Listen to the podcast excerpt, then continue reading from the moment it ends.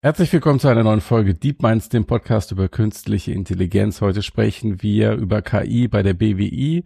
Die BWI ist der primäre Digitalisierungspartner der Bundeswehr und er bringt verschiedene IT-Services im In- und Ausland und trägt, so sagt sie selbst, zur kontinuierlichen Erhöhung der Führungs- und Einsatzfähigkeit sowie Kampfkraft der Streitkräfte bei. Dazu gehören natürlich auch technische Innovationen wie künstliche Intelligenz und darüber haben wir mit Dennis Meyer gesprochen. Dennis studierte Informatik mit Schwerpunkt Data Science und promoviert aktuell im Bereich künstliche Intelligenz. Er ist Tech Lead AI bei der BWI wo er sich im CTO-Office mit technologiegetriebener Innovation, Tech-Scouting, technischer Begleitung von Projekten und der Evaluierung von neuen und zukünftigen Technologien beschäftigt. Max, worüber haben wir gesprochen mit Dennis? Ja, mit Dennis haben wir natürlich über künstliche Intelligenz bei der BWI und der Bundeswehr gesprochen, wie die Technologie eingesetzt werden kann, welche besonderen Herausforderungen es für KI-Modelle, aber auch für KI-Hardware eigentlich gibt und wie sich das Feld in Zukunft entwickeln wird. Super, dann äh, viel Spaß beim Gespräch. Viel Spaß.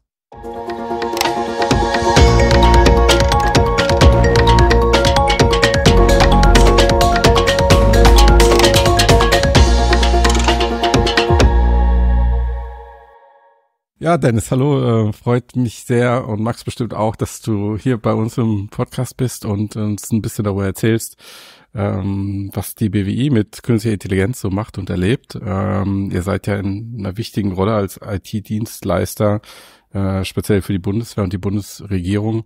Ähm, und da stellt sich am Anfang natürlich die Frage, okay, was in, in welchem Feld bewegt ihr euch überhaupt, wenn ihr über künstliche, Nach künstliche Intelligenz nachdenkt und euch damit befasst habt? Gibt es da so thematische Oberbegriffe oder? Also, also ja, also zunächst muss man sagen, als IT-Dienstleister der Bundeswehr unterstützen mhm. wir allgemein die digitale Transformation ähm, mhm. der Bundeswehr, also hm, auch hauptsächlich, äh, also nicht nur hauptsächlich, ähm, aber auch ein sehr großer Teil äh, ist dabei natürlich äh, KI-Technologie. Und äh, gerade deswegen, weil ähm, der Erfolg von militärischen Einsätzen zunehmend auch mit den Einsatzmöglichkeiten von KI abhängt oder zusammenhängt. Ähm, das mhm. zeigt sich zum Beispiel äh, aktuell im, im, Krieg zwischen ähm, der Ukraine und, und, und Russland, ähm, wo wir unter anderem massiv äh, KI-Einsatz äh, sehen, ja, hauptsächlich auch bei, bei der Desinformation. Und äh, das sehen wir zum Beispiel in, im, im Bereich von der Generierung von ähm, Social Media Posts oder auch Deepfake-Videos.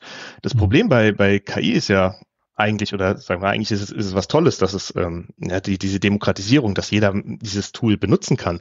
Aber es ist wirklich sehr einfach geworden, dieses Tool auch für, sag ich mal, böse Zwecke einzusetzen. Also gerade wenn man äh, Social Media Posts oder Deepfakes macht, ähm, hat man da doch einen sehr großen Hebel, was was äh, das angeht. Und hier ist auch so, dass die die Bundeswehr das auch erkannt hat und äh, selbst äh, die KI als Schlüsseltechnologie sieht und äh, natürlich auch für, für die Erhöhung der, der eigenen Einsatzfähigkeit der Streitkräfte also wir haben hier äh, KI äh, als sehr, sehr wichtige Rolle für, für die Bundeswehr und natürlich deswegen auch respektive für die BWI. Und äh, zusammen, ähm, also die BWI und, die Bundeswehr erproben dann auch zusammen ähm, KI-basierte Anwendungen, ja, also äh, neue Innovationen in, in KI-Modelle oder Services direkt, wie man sie äh, vielleicht für die Bundeswehr äh, zu einem späteren Zeitpunkt auch einsetzen kann. Mhm. Ich finde es interessant, dass du gerade jetzt schon Deepfakes angesprochen hast am Anfang, weil ich hatte gerade die Tage ähm, eine Ausschreibung von der SOCOM mhm. vor der Nase. Ich weiß nicht, ob du das auch gesehen hast. Ähm, wo speziell diese Art von Technologien gesucht wurden. Also Deepfake war sogar als Begriff namentlich erwähnt in dieser Ausschreibung für ähm, Informations- oder wie heißt dann Desinformationskampagnen in äh, Peer-to-Peer-Netzen, äh, also Social Media halt. Ähm, ja, und diese ähm, auch der Einsatz von jetzt im Ukraine-Kontext, du hast jetzt auch gerade die Deepfakes genannt. Mhm. Ich glaube, da gab es ja mal so einen Fall mit äh, so einer Ansprache von Zelensky, aber das war so ein, hm, da weiß man, was jetzt wirklich Deepfake oder was irgendwas anderes, aber auf jeden Fall, ich sag mal, der Einsatz von synthetischen Medien, dass das ein großer Anwendungsbereich ist. Ähm, und gibt es denn darüber hinaus noch weitere Anwendungsbereiche, also jetzt, ich sag mal, die näher dran sind am eigentlichen, jetzt nicht am Informationskrieg, sondern am tatsächlichen Krieg vor Ort? Äh, ja, die, die, gibt es natürlich, aber das sind, mhm. das sind halt Themen, da, da, da geht man dann wirklich schon in die, die Richtung Bundeswehr selbst. Das mhm. muss man natürlich mit, mit denen mal äh, besprechen. Das, was ich sagen kann, ist mhm. ähm, in, in dem Kontext, gibt es natürlich ein paar sag ich mal, abgeschwächte Varianten. Zum Beispiel, ähm, nehmen wir mal das, das, Beispiel von Satellitenbilder auswerten. Ja, also das hat jetzt nichts mit, äh, mit, mit irgendwelchen äh, aktiven Systemen, nenne ich es jetzt mal, zu tun, sondern es geht hier um die Aufklärung. Und äh, unser, unser Auftrag ist es ja, ähm, Probleme und, und einen Bedarf, äh, die äh, zu, zu erkennen und äh, dafür eine Lösung zu finden. Und wenn wir jetzt in dem Bereich von, von Satellitenbildern mal bleiben, dann kann man sich zum Beispiel so vorstellen, ähm, wenn man äh, eine Aufklärung auf, äh, mit Satellitenbildern macht, dann fallen da ja massive Datenmengen an. Ja, also wirklich, man hat ja ganze Landstriche, die müssen dann abgesucht werden, ob da irgendwelche ähm, militärischen Fahrzeuge beispielsweise sind. Das geht auch bis dahin, dass man vielleicht auch äh, Kettenspuren analysieren möchte. Also man muss da wirklich ganz genau hinschauen. Und das bindet natürlich sehr viel Personal, wenn das alles manuell stattfindet. Und äh, da passieren natürlich ab und an auch mal Fehler. Das ist ganz klar. Und dann, wenn mehrere Leute drüber schauen, hat man natürlich auch weniger Fehler. Jetzt kann man aber überlegen, hey, da könnte man doch auch KI einsetzen. Ja, das heißt nicht unbedingt, um die Leute zu ersetzen, sondern einfach als zusätzliche ähm, Sicherheitslayer, ja, dass nichts verloren geht oder einfach auch die, die Arbeit etwas zu erleichtern, weil KI kann man auch so verstehen wie äh, ein Werkzeug zur ähm, Vereinfachung von Daten. Mhm. Damit meine ich jetzt zum Beispiel, ähm, wenn wir wirklich mal äh, so, so ein Bild anschauen, auf so einem Bild äh, wissen wir ja, sind ja Pixel, ja. Und äh, das heißt, wir haben einen sehr komplexen Datenraum. Und wenn jetzt wir so ein, uns so ein Bild anschauen und müssen da irgendetwas Kleines suchen, fällt es uns recht schwer, ja, oder wir brauchen lange dafür. Und was eine KI macht, ist ja, sie übersetzt diesen komplexen Datenraum also wenn, wenn sie natürlich dafür programmiert ist, und übersetzt diesen in einen einfachen äh, Datenraum. Das heißt, äh, die KI zeigt an, pass auf, da ist ein Fahrzeug. Ja, mit dieser Information kann ein Mensch sehr viel schneller etwas anfangen, als wenn er erst selbst dieses Fahrzeug suchen müsste. Und das ist jetzt ein ganz einfacher Prozess, äh, den wir mit KI äh, verbessern oder äh, verschnellern können. Ja, und das, das ist jetzt ein, nur so also ein plakatives Beispiel, wie wir versuchen, mit neuen Technologien ähm, solche Prozesse zu verbessern oder eben auch den Bedarf aufzudecken oder wenn wir den Bedarf mitgeteilt bekommen, eine Lösung dafür zu finden, jetzt respektive mit, mit KI-Technologie. Mhm. Also technisch betrachtet ist es dann Computer Vision, Bildanalyse. Ja, genau. Und genau, ihr habt dann Systeme, wo ihr Zugriff auf viele Satellitenbilder habt und dann entsprechend trainieren könnt oder wie macht ihr das? Ja, genau, da, da muss man aber auch nochmal unterscheiden. Mhm äh, zwischen BWI und, und, und Bundeswehr. Also mhm. wir haben nicht, nicht per se Zugriff auf, auf mhm. alle Daten. Ja? Also wir machen, unsere Arbeit ist vorgelagert. Das heißt, wir schauen uns in dem Fall ähm, ganz neue Technologien an. Man kann sich das so vorstellen, wie es gibt jetzt äh, oder irgendein ein, ein Startup beispielsweise hat jetzt einen richtigen Game Changer entwickelt, also eine richtig tolle KI, die jetzt eine, eine super hohe Accuracy hat bei der Object Detection. Und äh, die sind jetzt kurz davor, das Ganze äh, zu releasen. Und unser Job ist es dann, die überhaupt erstmal ausfindig zu machen, dieses Modell vorher mal zu beschaffen, uns anzuschauen, zu evaluieren und zu schauen, ist das denn überhaupt gut, ist das nicht oder, oder wo sind wo sind da vielleicht Probleme und dann also verstehe, das machen wir. Wir, wir sind jetzt nicht mhm. dafür da, um, um die, sagen wir, die, die direkte Satellitenauswertung zu machen, sondern mhm. wir, wir schauen, funktioniert das? Wir sammeln Wissen ähm, und äh, wir können damit dann später die Bundeswehr beraten, wenn die dann auf uns zukommen und sagen, hey, wir, wir, wir brauchen hier beispielsweise, ähm, wir haben einen Bedarf, könnt ihr uns da helfen oder vielleicht auch mal beraten, dann können wir genau da liefern. Und äh, mhm. das meine ich damit, wir sind, wir sind vorgeschaltet. Wir schauen uns wirklich die, die, die ganz neuen Sachen an und helfen damit auch der Bundeswehr, ähm, immer, äh, sagen wir, auf, auf dem Stand der Technik zu bleiben oder wirklich, wirklich ganz vorne dabei zu sein, weil die, die KI, wir, wir sehen sie alle, die entwickelt sich momentan mit so einem Tempo und genau da setzen wir an. Wir wollen helfen oder das ist ja unser, unser Auftrag, wir helfen, da wirklich immer vorne mit dabei zu sein. Mhm. Also eher, wenn ich es richtig verstehe, seid ihr wie so eine vorgeschaltete, Stück weit auch ähm, Evaluationseinheit, die sozusagen Check guckt, das Potenzial ähm, äh, evaluiert ähm, und dann in einer beratenden Rolle auch weitergibt und mhm. zur Umsetzung unterstützt. Okay. Ja, ja, genau, da haben wir aber, muss man vielleicht unterscheiden, wir haben da äh, mhm. verschiedene Abteilungen. Also klar, also die, die, der normale Gang ist, wir kriegen äh, Probleme oder den Bedarf gemeldet und dann ist bei uns die, die Einheit InnoX heißt die, ähm, mhm. die kümmert sich dann genau darum, die evaluiert dann mit, mit Experimenten, mit, aber mit, mit dem Fokus auf den neuen, auf neue Technologien. Ja? Also wie kann man eben diese neuen Technologien einsetzen, um dieses Problem oder diesen Bedarf zu decken. Und wir haben auch andere Einheiten, die äh, einen anderen Weg gehen, die schauen sich die Technologien an, also man nennt es auch technologiegetriebene Innovation. Und wir bauen dann ähm, ein, ein Wissenspool auf, auf den man dann danach zurückgreifen kann. Das heißt, wir, wir klassifizieren dann direkt die, die Technologien, die Partner, die Vor- und Nachteile ähm, und wie hat sich das vielleicht bewährt, ja, und, und wie ist unsere Einschätzung, wie entwickelt sich das vielleicht weiter. Und ähm, da können wir dann auch darauf zurückgreifen. Also wir haben hier ähm, zwei verschiedene Arten von, von Innovation. Aber es ist genau so, mhm. es ist, es ist im Prinzip vorgeschaltet. Was aber nicht bedeutet, dass es, dass die Bundeswehr das nicht selbst macht. Die hat, die hat, die kann, die macht das auch mhm, selbst. Ja, ja. Aber wir unterstützen mhm. dabei als IT-Dienstleister. Mhm. mhm. Ich finde das ganz interessant, weil das ja so ein bisschen, also hast du jetzt nochmal ähm, darauf geantwortet, aber so, es klang kurz ein bisschen so wie so eine Art TÜV. ähm, also von denen gibt es ja sozusagen auch Initiativen, ähm, KI-Modelle zu testen und also ich finde das ganz interessant, weil ihr dann im Prinzip so eine Art Vorreiter in diesem Feld seid, dass ihr mhm. zumindest in dem einen Bereich halt KI-Modelle validiert für einen konkreten Einsatz. Ähm, was finde ich ein interessantes Feld halt einfach, also jetzt mal unabhängig von dem Einsatzbereich, in dem ihr es jetzt macht, weil ich glaube, dass ja eine gesellschaftliche Herausforderung auch ist und auch für viele Industrien relevant ist, dass halt die ganzen Modelle, die jetzt entstehen, auf den Markt kommen, ja auch irgendwie äh, im Idealfall unabhängig von denen, die sie anbieten, nochmal getestet werden. Hm. Ja, aber TÜV muss, darf man jetzt nicht falsch verstehen. Also es ist nicht so, dass wir dann vorschreiben, äh, passt mal auf, ja, diese, genau, dieses Modell hat die Plakette nicht bekommen, die, das dürft ja. ihr nicht verwenden. Äh, es ist tatsächlich alles nur äh, beratend. Ähm, mhm. Ja, also nicht, nicht falsch verstehen.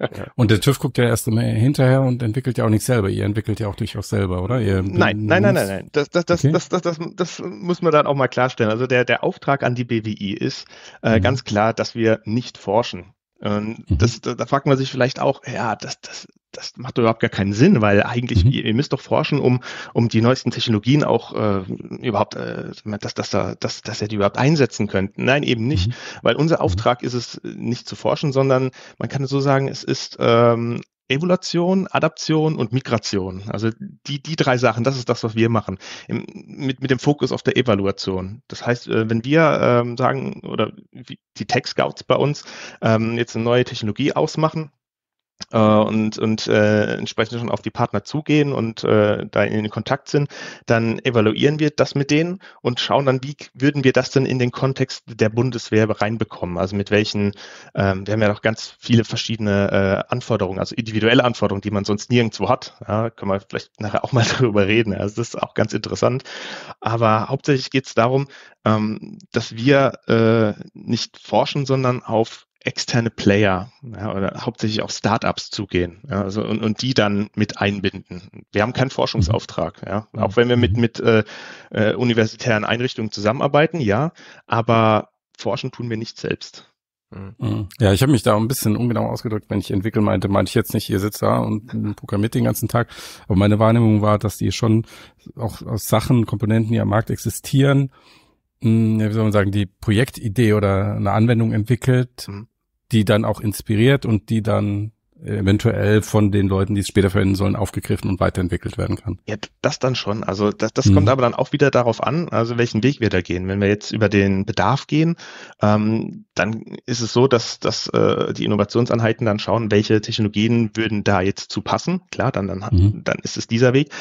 Wenn wir aber von der technologiegetriebenen Innovation ausgehen, wo wir äh, hauptsächlich äh, den Fokus drauf haben, diese Technologien zu verstehen, während sie noch in der Entwicklung sind, dann muss man natürlich auch selbst überlegen, okay, wie könnten denn potenzielle Anwendungsfälle aussehen? Und da bin ich dann bei dir. Also da, da muss man dann tatsächlich auch äh, selbst überlegen, bisschen kreativ vielleicht auch sein, welche ähm, welche Probleme ähm, gibt es denn, die ich damit lösen kann? Das ist so ein bisschen das Prinzip Lösung sucht Problem. Ja, mhm. das ist, äh, das ist eigentlich ein super cooles Feld, weil man sehr oft auch eine grüne Wiese hat.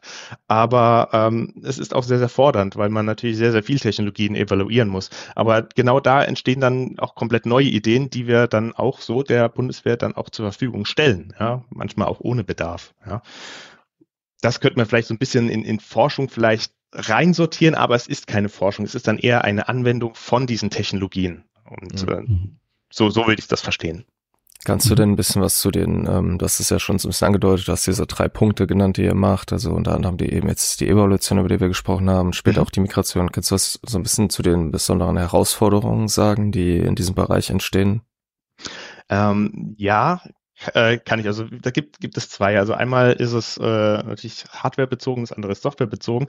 Gerade wenn wir äh, im, im Bereich der Software erstmal sind, haben wir ja sehr oft das Problem, oder allgemein, sagen wir mal so, allgemein hat, hat man ja bei im Data Science Bereich und Machine Learning das Problem, dass, äh, dass es immer an Daten fehlt. Ja, das, das hat jeder. Das hat auch, haben auch wir, das, das, das, das ist einfach so. Ähm, und äh, das, das, da, da müssen wir natürlich ähm, noch eins damit unser, unser Problem ist noch ein bisschen gravierender deswegen, weil äh, wenn wir jetzt zum Beispiel mit Satellitenbildern arbeiten, die auch erstmal zu bekommen, ist natürlich auch so eine Sache. Natürlich kann man die einkaufen, ganz klar. Aber da muss man auch wieder trennen zwischen, zwischen BWI und, und Bundeswehr. Die Bundeswehr hat ganz andere Möglichkeiten. Die haben natürlich ihre Satelliten. Die sind wahrscheinlich auch sehr, sehr viel besser als, als die kommerziellen Satelliten. Aber wir können mit denen zum Beispiel nicht einfach so ohne weiteres arbeiten. Und da haben wir natürlich eine besondere Herausforderung. Das heißt, wir schauen uns die KI-Modelle beispielsweise an und müssen dann eruieren, ja, wie würden die Ergebnisse dann jetzt mit äh, nochmals anderen Daten aussehen? Natürlich kann man dann in einer späteren Kooperation mit der Bundeswehr dann vielleicht auch dann diese, diese eingestuften Daten dann auch verwenden, ja, und, und das dann nochmal validieren und sagen, okay, das funktioniert auch mit diesen Daten, aber das ist natürlich äh, ja, das ist, ist natürlich ein bisschen zeitlicher Aufwand. Und da kommen wir dann zu diesem hardware-technischen Problem. Äh, wenn wir mit solchen Daten arbeiten, dann kann das nicht überall geschehen. Also wir können nicht einfach sagen, ja, wir haben jetzt Satellitendaten von, von, von, der, von der Bundeswehr auf, schicken wir in die Cloud, ja, zum, zum Rechnen. Das funktioniert nicht, darf man nicht. Äh, äh, ist, ist ja klar. Das heißt, wir müssen hier auf ganz spezielle äh, Rechenzentren zurückgreifen. Die hat die Bundeswehr die sind ganz besonders zertifiziert und, und geschützt und da kann man solche Sachen dann auch umsetzen. Und jetzt erzähle ich dir bestimmt auch nichts Neues. Äh, je nach KI-Modell ja, hat man auch entsprechend großen Parameterraum. Das heißt, man braucht auch ordentlich Power dahinter. Das heißt, wir müssen natürlich auch schauen, dass die, die Rechenzentren alle äh, State of the Art sind und auch entsprechend Leistung vorgehalten ist, um solche Experimente auch dann zusammen durchführen zu können. Und das, das sind so diese beiden besonderen Herausforderungen, die wir jetzt haben, wenn es um solche KI Projekte geht. Ja, wir müssen also sehr viel abstrahieren, mit, also mit öffentlichen Daten arbeiten und dann überlegen, okay, wie, wie kann das in Zukunft denn äh, bei der Bundeswehr funktionieren? Wenn wir also der, der Meinung sind, das funktioniert gut, dann schauen wir, ob wir da dann entsprechend noch tiefer in einer Kooperation mit einsteigen. Aber das, das sind halt so die Probleme, die haben, ich denke mal, die, die meisten Unternehmen haben die halt nicht. Mhm. Oder, oder noch mhm. was, da fällt mir auch ein, äh, weil wir gerade bei der, bei der Hardware waren. Was ist denn zum Beispiel, ähm, wenn wir in, in den Feldeinsatz gehen? Ja, also wenn wir so eine KI, ähm, zum Beispiel, wenn wir so ähm, Drohnenauswertungen beispielsweise machen wollten. Und äh, gerade beim Inferencing ist es ja so, klar, man, man, braucht nicht so viel Leistung, für was sowas angeht. Aber stellt euch mal vor, wir sind jetzt äh, im, im Feld und ähm, die, die Drohne macht ihre Aufnahmen von, von irgendwelchen Fahrzeugen. Und jetzt kommt die Gegenseite auf die Idee, ja, komm, wir, wir äh, ändern mal unser Tarnmuster. Ja, dann nehmen sie äh, ein, einfach eine Plane, legen die über ihre ja, äh, Fahrzeuge drüber und dann erkennt die Drohne möglicherweise diese, diese Fahrzeuge nicht mehr. Was macht man denn dann an der Stelle? Und äh, eine Lösung ist, dass die Drohne dann wenn dann doch manuell die, äh, die gefunden worden sind, also die, die diese Fahrzeuge, dennoch Videos macht, das zurückschickt an, an das äh, Feldlager und dort dann ein, ein mobiles äh, KI-Backend diese Modelle feintuned. Und dafür braucht man natürlich auch wieder enorm viel Leistung. Und das kann man jetzt auch nicht mit, mit 100 GPUs oder 1000 machen, sondern da geht es dann auch dann tatsächlich darum, dass man spezielle Geräte mitnimmt. Und da müssen wir dann auch schauen, okay, welche Geräte, welche KI-Beschleuniger können wir denn da jetzt nehmen? Gerade in dem, äh, gerade für die Bundeswehr, die halt eben hier ganz individuelle äh, Anforderungen hat. Weil es ist jetzt auch, du, du schläfst ja jetzt nicht einfach einen, äh, ein ganzes KI-Backend einfach mal durch, durch, durchs Land, ja. Äh, nein, die stehen in einem, Hoch, in, in, in, einem, im Serverzentrum äh, und, und da bleiben die auch. Ja, da kommt keiner auf die Idee, das Ding auf den Lastwagen zu, zu nehmen und dann äh, mobil irgendwo aufzustellen. Ja, das sind natürlich ganz spannende Use Cases, die wir da haben. Äh, aber die, an die muss man immer denken, wenn man äh, hier Innovationen betreibt. Mhm. Mhm. Ich finde dieses ganze Datenthema auch, ähm, weil, weil du gerade gesprochen hast, natürlich ein spezielles Feld und da kämpft man besonders mit Datenmangel. Ähm, Finde ich es interessant, wie sich das in Zukunft entwickelt, wie sich auch dieser Ukraine-Konflikt auf diese Situation auswirkt, weil da gab es jetzt auch schon Stimmen, dass dieser Krieg und die Daten, die da jetzt gezielt gesammelt werden können, auch die KI-Entwicklung im militärischen Kontext stark beeinflussen könnte. Also ich, äh, Max, du hattest das mal gesehen, das war so ein, ich glaube, ein ukrainischer Drohnensoldat, mhm, der hat so eine äh, Offizier. Geleitet, ja. Genau, und der dann halt erzählt hat, wie sie die Bilder, die sie mit ihren Drohnen aufzeichnen, gleichzeitig wieder benutzen, um Computer Vision äh, neuronales Netz zu trainieren, um dann halt die Zielerkennung zu verbessern, solche Sachen. Ja, das ja. ist ja genau das. Wenn, wenn das dann mhm. on the edge direkt funktioniert, äh, ist natürlich äh, ein Riesenvorteil. Ja, und da sehen wir natürlich, dass das KI und äh, auch die KI-Hardware eigentlich ein, mächtiger Hebel sind für, für solche Sachen. Und äh, das hat die Bundeswehr ja auch erkannt. Ich habe ja gesagt, das ist, das ist eine Schlüsseltechnologie. Und äh, da versuchen wir natürlich bestmöglich zu unterstützen. Ähm, ich hatte ja. noch mal so die Frage jetzt, weil wir jetzt wieder zu eurer Rolle als PW zurückgehen, wo ihr ja sozusagen keinen Zugriff auf solche Daten oder nur schwer und selten vielleicht Zugriff auf diese Daten bekommt. Ähm, wenn ihr solche Modelle evaluiert, du hast ja gesagt, ihr versucht es mit zivilen Daten, mhm. ähm, experimentiert ihr dann auch mit synthetischen Daten? Also weil das ja so ein mhm. Trend auch jetzt mit Stable Diffusion und so auch im ähm, ähm, medizinischen Kontext, mhm. dass man dort halt Röntgenbilder quasi generiert und versucht, guckt, ob die Modelle davon besser das könnte schief gehen. Was könnte schiefgehen? Ja. Aber man, weiß, dass KI besonders gut ist mit menschlichen Gliedmaßen und Händen und Fingern. Ja, das liegt halt am Datenmaterial. Ja. Ähm, aber, aber, ja, das ist, das ist tatsächlich ein Thema. Ähm, aber nicht nur wegen dem Datenmangel selbst. Also wir haben momentan ein Experiment am Laufen, wo wir auch hm, schauen, ähm, also aus BWI-Seite, ich muss man natürlich sagen, haben wir da was am Laufen, ähm, wie wir genau dieses Problem angehen. Zum einen natürlich diesen Datenmangel, aber zum anderen auch, äh, wenn wir Daten haben, was ist denn mit verschiedenen Umwelteinflüssen beispielsweise? Bleiben wir bei, bei, bei den Satellitenbildern. Jetzt sind die Satellitenbilder von, vom, vom Sommer. Ja, super tolle Sache. Jetzt ist der Einsatz allerdings im Winter. Ja, dann sehen die Bilder einfach anders aus. Alles ist plötzlich weiß. Was macht man denn dann jetzt an der Stelle? Und da gibt es verschiedene Verfahren, äh, die wir eben gerade testen, äh, um sowas ähm, zu evaluieren. Zum einen kann man natürlich ein Feintuning machen, indem man äh, diese Daten durch ein KI-Modell durchjagt und sagt, okay, ähm, so, so wie so ein Style-Transfer, gibt's ja momentan auch richtig coole äh, Projekte von Nvidia beispielsweise, die machen das ja äh, direkt live, wo man ein Video reingibt und dann kommt, also ein Video von, von einer Autofahrt, habe ich mal gesehen, wo man Landstraße entlang fährt im Sommer und auf dem anderen Screen ist das Ganze dann plötzlich live im Winter zu sehen. Das ist, sieht fantastisch aus, ja, keine Frage. Die, aber das eigentliche Problem dahinter ist, wie verlässlich sind solche Daten denn? Ja, weil ähm, es ist ja so, man kann gerade, wenn man im visuellen äh, Bereich ist, kann man eine KI dadurch ja schon durcheinander bringen, indem man einzelne Pixel ändert. Es gab mal so ein tolles Experiment, äh, gerade bei der Object Detection habe ich das mal gesehen. Ähm, da haben dann Forscher nur ein paar Pixel verändert von einem Bild, ja, wo ganz klar, ich glaube, das war ein Bild von einer Fernbedienung, äh, ganz klar, dass das eine Fernbedienung ist. Und die haben ein paar Pixel geändert und dann kam eine ganz andere Klassifizierung dabei raus. Ob, weil sie mhm. festgestellt haben oder, oder genau wussten, welche Pixel denn jetzt äh, wie stark bewertet worden sind äh, von dieser KI. Und das ist natürlich schwierig. Deswegen können wir nicht pauschal sagen, dass das für so ein Feintuning genutzt werden kann oder auch sollte. Aber, aber da gibt es momentan Forschung zu, ähm, also nicht, nicht von uns, sondern auch, äh, also wir beobachten das, äh, was, was da gerade vor sich geht, ähm, um genau zu, zu schauen, wie, wie genau sind denn die Ergebnisse? Tun wir uns damit überhaupt einen Gefallen, ja, da, wenn, wenn wir das so machen? Auf der anderen Seite, und das ist ein richtig cooler Vorteil eigentlich von, von diesen Datensynthesen, ist, dass man kostengünstig äh, Experimente machen kann. Weil ähm, stell, stell dich mal vor, wir haben jetzt ähm, dass das, äh, ähm, wir haben ein Projekt, wo, wo wir sagen, okay, wir wollen ähm, zum Beispiel Drohnenflüge ähm, automatisieren. Ähm, das heißt, wir, wir nehmen jetzt äh, ein paar Drohnen, wollen die durch den Wald fliegen lassen. Und eine KI muss die ja steuern, dass sie nicht gegen irgendeinen einen Baum prallen. Jetzt ist es natürlich sehr aufwendig, dann in den Wald zu gehen und jedes Mal die Drohnen fliegen zu lassen man könnte aber das Gleiche machen, indem man eine Game Engine nimmt und einen KI-Agenten dort anschließt und das dort erstmal trainiert. Ja, da gibt es auch ganz tolle äh, Hobbyprojekte, wo, wo Leute äh, automatisches Fahren äh, trainiert haben auf Basis von Computerspielen. Fantastisch, super spannend eigentlich. Und äh, daher kommt auch die Idee, das Ganze äh, alles, also das, das, das virtuell zu machen, um da eben mhm. äh, Kosten und äh, Zeit zu sparen. Und das ist, glaube ich, auch was, was im autonomen Fahren vor allen Dingen auch gemacht ja, wird. Ja, ne? richtig, ja gut. Das, das, ist tatsächlich mhm. so, dass das wird ja auch von den, von den großen Firmen auch so schon eingesetzt.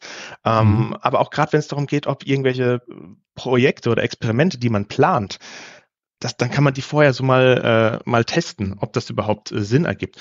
Und äh, also bevor man überhaupt in den, in den teuren ähm, Einsatz geht und sagt, okay, man, man kauft jetzt Drohnen und äh, macht das dann live draußen im, im Wald. Ja, das ist ja ein. Wird mehr Spaß machen. Ja, absolut. natürlich macht das viel mehr Spaß. Aber da muss man natürlich auch äh, die, die, die Kosten und den Nutzen äh, im Hinterkopf ja. behalten. Ja, wir können halt auch nicht einfach so Spielwiese machen. Ähm, mhm. Aber ein, ein Ding äh, fällt mir dazu noch ein. Ähm, gerade in, in dem Bezug mit, mit äh, Sommer und Winter beispielsweise. Das können wir nämlich auch sehr, sehr gut mit diesen Game Engines darstellen. Gerade jetzt mit der neuen Unreal Engine, mit, dem, mit der Version 5.1. Äh, da kannst du ja super tolle äh, Lichteffekte mittlerweile auch machen. Und die sehen ja wirklich fotorealistisch aus. Und was wir da jetzt schon mit gemacht haben, ist, dass wir äh, also so, so eine Object Detection zum Beispiel darauf trainiert haben, also so, so eine Art Basistraining machen und dann auf diese, diese, diesen Basismodell dann nur noch Feintunen. Und das Feintuning läuft dann mit echten Daten. Und das heißt, wir haben also im Prinzip die, dieses Basismodell mit relativ, also mit, mit keinen echten Daten trainiert, sondern alles, alles synthetisch.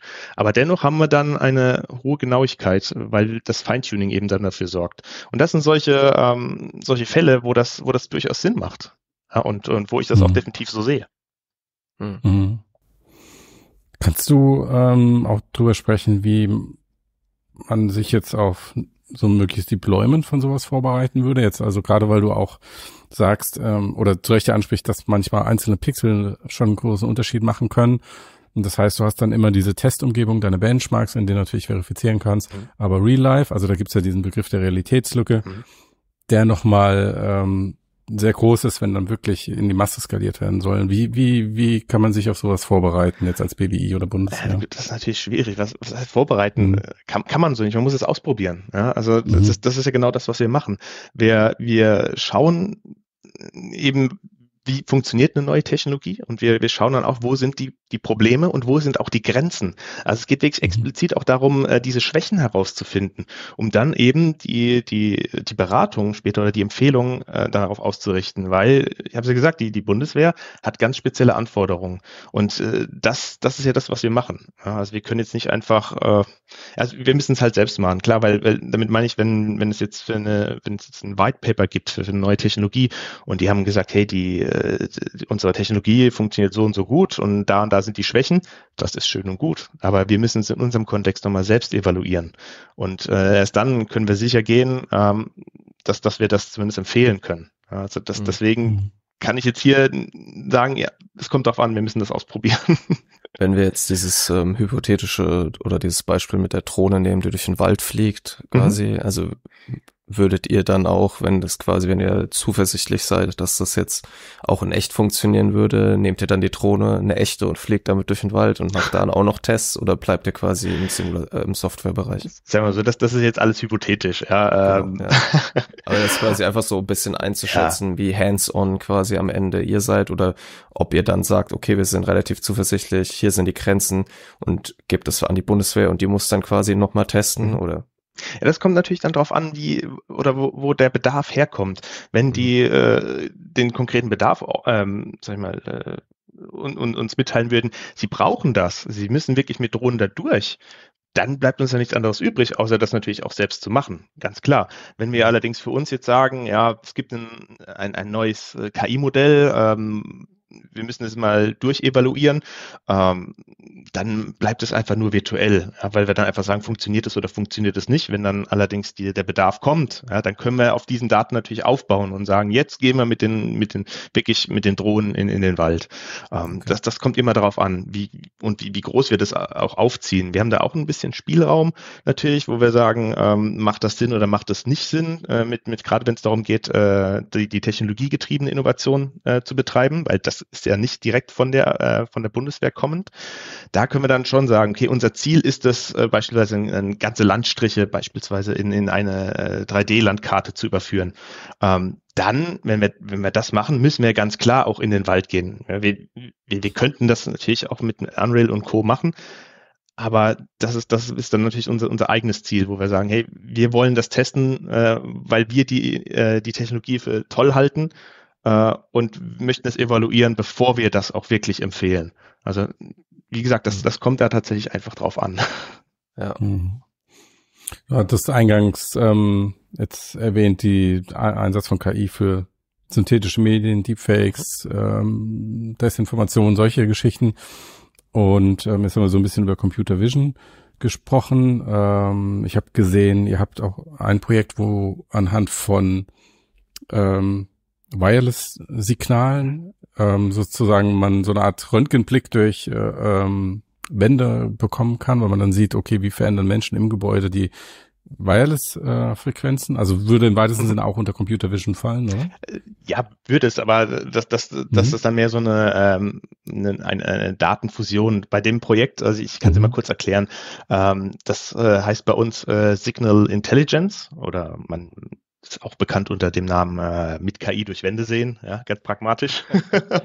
ja, es ist, Weiß man wenigstens, woran man ist. es ist einfach griffiger als Signal Intelligence.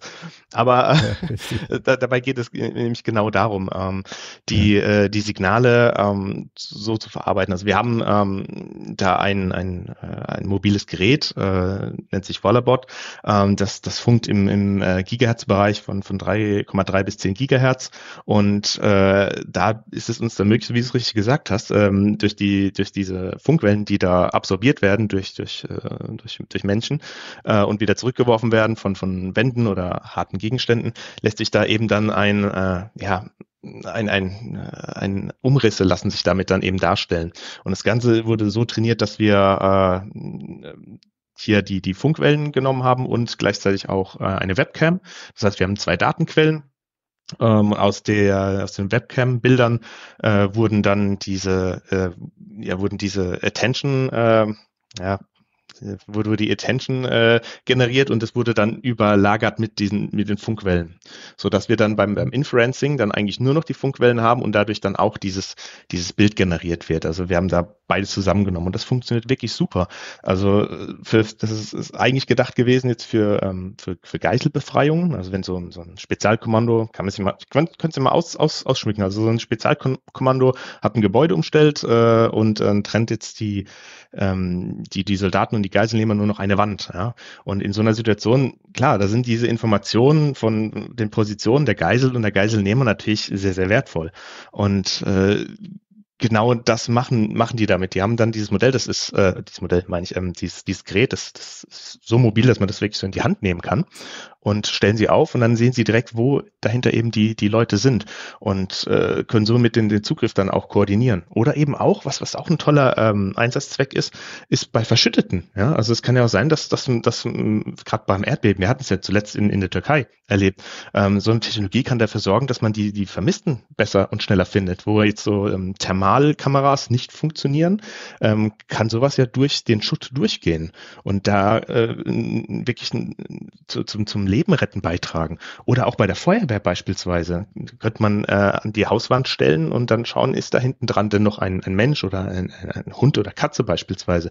Also hier haben wir dann auch äh, so, so Use Cases, die wir auch ähm, übertragen können, also von, vom, vom Militärischen her in, in, ins Zivile. Und aber auch umgekehrt mhm. geht, gena geht genauso. Wir haben also auch Projekte, die in die andere Richtung natürlich gehen. Also das ist eigentlich eine ganz spannende Sache hier. Mhm. Mhm. Okay. Du hast ähm, das jetzt so ein bisschen so eine Frage, oder hast du eine direkt daran anschließende Frage? Nee, ich wollte nur einen schlechten Witz machen. ja, Wenn ich Bank, Banküberfalle mache ich Flugmodus an in Zukunft. Ja. ähm, Das kannst du. ich, äh, weil du hast gerade den Begriff Attention benutzt. Ähm, hm? In deiner, in deiner, so in deinem Alltag, wie viel von dem, was du tust, ist mittlerweile Transformer-Architektur? Hab ich gerade gefragt. Ach ja. Hm.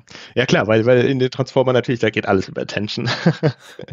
ähm, es ist, also da, da, ist sehr, sehr viel. Natürlich, klar, äh, in den Sprachmodellen zum einen, aber äh, klar, wir finden es ja auch im, im, im, visuellen Bereich wieder, ja. Und äh, gerade auch wenn es darum geht, Vision Transformer ist ja so, so, ein, so eine mhm. Bindetechnologie, auch super spannend. Aber um deine Frage zu beantworten, ähm, vermehrt es ist so, vor äh, noch nicht allzu langer Zeit war so der, der, der visuelle Bereich, so äh, der, der State of the Art, also da, das, das, wo man alles äh, ja, sich darauf ausgelegt hat. Der, der Fokus war einfach darauf, weil Satellitenauswertung oder ähm, 3D-Visualisierung von, von Gebäuden, zerstörten Gebäuden und sowas, das ist natürlich super cool, ja. Aber jetzt, wo natürlich klar ähm, die, die Sprachmodelle kamen, das hat ja jetzt so 2017, kamen ja die ersten Transformer ähm, auf, auf, auf den Markt, kann man ja so sagen. Und seitdem, klar, da merken wir auch, da hat sich sehr, sehr viel getan. Und nicht zuletzt, ja, das Hype-Thema ChatGPT, wer, wer denn nicht, das sorgt auch momentan dafür, dass immer mehr Anfragen kommt uns, ob man sowas denn nicht auch einsetzen kann, ja, in welcher Form denn auch immer. Also das heißt, wir haben momentan einen sehr, sehr großen äh, Anteil an, an Transformer-Technologien, was, was das angeht, einfach weil ähm, jetzt die, die, die Informationsaufbereitung ähm, sehr, sehr wertvoll ist. Also das, das beginnt schon bei, ähm, bei der Analyse von irgendwelchen Handbüchern beispielsweise, ja, wo man dann einfach so, so ein FAQ-Bot baut und äh, den dann fragt, ja, welche Uniform muss ich denn jetzt anziehen? Ja, ganz, ganz banale Frage eigentlich. Aber bevor ich dann äh, äh, ins Handbuch schaue, ja, ist doch eine super coole Idee. Ich frage einfach das, äh, äh, das, das, den, den Transformer, das, das Chat äh, GPT oder sonst was äh, und, und kriege dann direkt meine Antwort. Also wir haben da schon sehr, sehr viele äh, Ideen bekommen und, und Nachfragen, wann kommt denn das alles? Also ja, heute und in, in naher Zukunft wird es auf jeden Fall äh, ein dominierender Bereich sein, ja. Hm. Also du hast auch gerade den Vision Transformer genannt, das, äh, da, ja. den musste ich nämlich auch vorhin denken, als du über, als wir darüber gesprochen haben, wie, also wie schon so wenige Pixel, ähm, wenn die verändert wurden, früher halt die Analyse verändert haben und mhm. ähm, das liegt ja, soweit ich das verstehe, unter anderem an diesem Textur-Bias, den diese Modelle oft haben, dass sie mhm. halt, ähm, während der Mensch quasi, wenn er was sich auf dem Bild anschaut, oder irgendwie in der natürlichen Umgebung rumläuft, Objekte an ihrer Form eher erkennt, ist es so, dass bisher KI-Modelle immer sehr stark an der Textur orientiert waren. Und ähm, ein Ziel in der Forschung, soweit ich das verstanden habe, ist das ja zu reduzieren, also dass auch solche KI-Modelle stärker sich an der Form orientieren. Und da gab es kürzlich ja diese, diesen auf 22 Milliarden Parameter hochskalierten Vision Transformer von Google, der irgendwie immerhin schon erreicht hat, glaube ich, so ein Form-Bias von Pan 87 Prozent oder sowas zu haben. Mhm. Ähm, ist das auch sowas, was ihr so seht, dass quasi durch Veränderung von Architekturen diese Modelle auch zuverlässiger werden? Ja gut, das, das ist ja zwangsläufig so. Also es ist ja das, das Ziel von, von allen Forschenden, ja, äh, ja. natürlich die, die bestmögliche Accuracy äh, dort rauszubekommen, ganz klar. Ja. Und natürlich auch für uns, ja. Und, und äh, die, die Vision Transformer die, die haben sehr, sehr viel Potenzial. Ja. Also gerade jetzt in, äh, in kleineren Experimenten, jetzt nicht unbedingt von, von der BWI, sondern sagen wir, die, die, oder Studien kann man eigentlich sagen, da ist es ja schon so, dass die äh, den klassischen CNNs, äh, also den Convolution Neural Networks, schon ziemlich Konkurrenz machen in einzelnen äh, Bereichen, die sogar schon übertreffen. Ja. Natürlich mhm. haben die auch ihre Nachteile, die sind äh, deutlich größer, sind, sind eigentlich auch langsamer, sind komplexer, aber am Ende zählt ja die, äh, Haupt, meistens zählt ja dann die Accuracy. Und da ist es tatsächlich so, dass die äh, durch, durch diese äh, Token-Generierung, die dann auch weniger anfällig sind für solche äh, Muster. Aber da kommt es natürlich auch immer drauf an, ja, wie viele, wie viele Tokens hast du denn überhaupt? Also das, das ist alles, ist alles relativ, ja. Ähm, aber meine eigene Meinung ist jetzt, wir werden da nicht drum herum kommen. Also es ist eine super, ich kann es auch jedem nur empfehlen. Also das, äh, das, das Paper von den äh, von, von Vision Transformer von, von Google ist, ist super interessant. Da stellen die das nämlich genau mal so vor, wie, worauf es da eigentlich ankommt und warum das eigentlich so überlegen sein wird. Ja, also ähm, sehe ich schon, äh, dass, das einfach ein, ein Riesensprung ist. Also äh, die, die Convolution war der, der erste große Sprung damals, als es noch die, die hauptsächlich die, die Fully Connected Layer gab. Dann war ja die, das, das, das, die, die Convolution, das war ja, war ja ein, ein Quantensprung eigentlich, was, was das angeht. Und ich sehe jetzt hier auch die, die Transformer-Technologie eigentlich, das ist ein ähnlicher Quantensprung, nur dass das deutlich äh, flexibler ist, nämlich auch im, im Sprachgebrauch. Und das sehen wir halt auch gerade, was ChatGPT äh, leistet. Aber ich sage auch immer, genießt diese Technologie mit absoluter Vorsicht. ja, ich finde in dem Rahmen, also auch bei den Vision Transformern gab es das ja, also das kennt man ja auch schon aus den Sprachmodellen schon länger, dass dann so geguckt wird, wie sich das abgleicht mit quasi Prozessen, die im menschlichen Gehirn stattfinden. Und da gibt's ja auch so diese, also die, die Convolutional Neural Networks werden ja mhm. oft auch so präsentiert, dass sie inspiriert wurden, explizit von, so wie das menschliche Gehirn das macht. Und da gab's auch jetzt vor ein paar Wochen ein Paper, wo die auch gezeigt haben, dass halt das, dass dieses Match zum Menschenprozess im Vision Transformer deutlich höher ist als im, im CNN. Was natürlich, was sie dann so da so interpretiert haben, dass das auch die Erklärung dafür ist, warum das halt eben ein bisschen flexibler ist. Ja, genau. Das aber, das, das, das, das ist halt momentan alles, es ist sehr interessant, aber das, das ist sehr, ähm, ja, es ist halt State of Science. Also man kann, ja. Also ich persönlich kann jetzt zumindest noch keine Aussagen darüber machen, ob jetzt zum Beispiel die BDI oder die, die Bundeswehr jetzt sagt, ähm, wir setzen total auf diese Technologie, Transformer sind, sind einfach unschlagbar gut. Das muss ich jetzt einfach erstmal beweisen, gerade was, was äh, im Visual-Bereich angeht, weil da einfach auch der, der Leistungshunger noch sehr, sehr, sehr hoch ist. Und ja. Klar. Weil das wäre so, ähm, weil wir haben jetzt sehr viel über Software gesprochen und äh, du hast vorhin ja schon mal ganz kurz so äh, gesagt, dass halt die Hardware-Anforderungen, mhm. also Nvidia stellt ja bisher keine rugged äh, DGX-Server her, die man irgendwie auf einen Laster rumtransportieren kann, soweit ich weiß zumindest. Ähm, wenn, wenn wir so Hardware-Anforderungen anschauen, also einmal äh, natürlich auch so, du hast es ja schon erwähnt, äh, manche große Modelle brauchen viel Hardware und so, aber schaut ihr euch dann auch ähm, keine Ahnung, Neuromorphic Hardware an, schaut ihr euch quasi ja. alternative Ansätze an. Ja, ganz genau. Also ge genau das ist sogar der, der Hauptbereich, wo wir, äh, zumindest muss ich sagen, wo, wo ich äh, verortet bin. Weil ich, ich bin äh, kurze Info im, im CTO Office bei uns ist es so, dass unser Fokus der, ähm, die Technologien sind im Fokus, äh, wir haben den Fokus zwischen fünf und zehn Jahre in der Zukunft. Und da fällt mhm. natürlich sowas mit rein. Und jetzt ist, einige Leute sagen, ja, zehn, zehn Jahre schaut ihr in die Zukunft bei KI. Das geht ja eigentlich gar nicht, weil das sich ja so schnell ändert. Ja, das stimmt, ja. Das, deswegen sage ich auch immer, wir, wir schauen uns wirklich äh, die, die Forschungsprojekte an, also das, wo wirklich gerade geforscht wird. Ja, aber unser Auftrag ist tatsächlich weit in die Zukunft zu schauen. Und da ist es tatsächlich so. Also ähm, wenn wir, fangen wir damit an. Also GPT-3, ja, war meines Wissens nach wurde das mit 10.000 äh, äh GPUs, also die, diese V100 von Nvidia trainiert. 10.000 Stück müsst ihr euch mal vorstellen. Jeder Systemadministrator wird da sagen, wie willst du das alles administrieren, ja? Das, das ist natürlich eine richtig große Aufgabe, ja, dass das auch alles äh, funktioniert und allein die Kosten. Ich glaube, das waren knapp 5 Millionen US-Dollar, die äh, dort aufgewandt worden sind, nur für, für ein einziges Training.